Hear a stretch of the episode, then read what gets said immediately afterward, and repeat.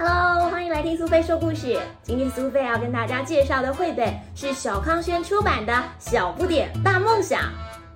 你也是个小不点，你是不是也有属于自己的梦想呢？我们这次要介绍的梦想家们有童话大师安徒生，喜欢听故事的小朋友一定不能够错过了。还有武术家李小龙，他同时也是一个知名的演员啊。另外还有最有名的物理学之父爱因斯坦，这也是小朋友绝对不能错过的。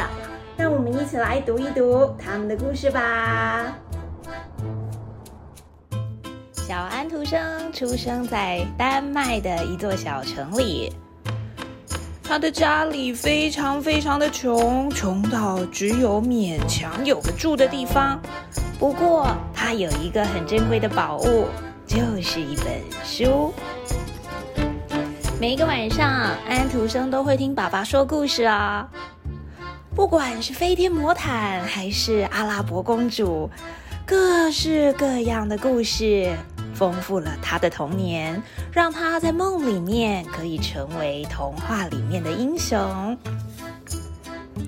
虽然安徒生非常喜欢学习，也很想要阅读。曾经，他也有过一段时间能够上学读书。不过，爸爸过世之后，穷苦的家庭变得更穷了。他只能到织布工作坊里面去当学徒。这跟他想象的精彩人生实在是差太多了。是又苦又穷又累，但是安徒生仍然保持自己的兴趣哦。他最喜欢的就是看路边的手偶表演。他会记下所有的台词跟动作，回家再重新演出一次给妈妈看。之后呢，安徒生他就带着成为艺术家的梦想，到哥本哈根去加入了丹麦皇家剧院。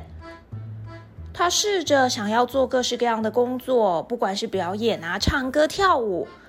不过最后，他只得到了一个演怪物的角色。在等待下一次演出机会的时候，他并没有闲着呀，他把自己关在房间里写作。有一天，他把自己其中一篇故事交给了剧场总监，虽然错字很多，毕竟安徒生并没有太多受教育的机会。不过，总监却觉得这一篇故事写得非常精彩，读起来很有乐趣。然而，安徒生并没有因为他的第一个故事赚到稿费。不过，他得到了重新上学的机会。为了要写出正确的丹麦文，他成为了班上年纪最老的学生。安徒生明白，只要有心学习，永远都不会太迟的。从学校毕业之后，安徒生对写作充满信心。安徒生渐渐把写作当做他的职业，成为了一个作家。而这个时候，他迷上了一个年轻的女孩，叫做瑞珀。安徒生深深的爱上了她，正想告白的时候，却发现瑞珀竟然已经要跟别人结婚了。安徒生决定把心中的情感。放在纸上，写出一个又一个美丽的童话故事。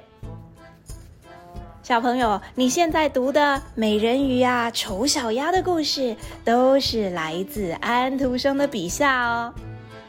这些作品大受欢迎，每一个晚上，欧洲各地都会有孩子阅读这些故事。当然，现在小朋友也有机会读到这些故事了。因为安徒生的故事被翻译成超过一百二十五种语言，不只是故事呢，还翻拍成很多的剧作跟电影。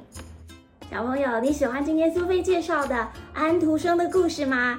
安徒生始终认为，童话故事就是人类共同的诗篇，不管是老人、小孩、男人、女人，大家如果能够在童话故事里面。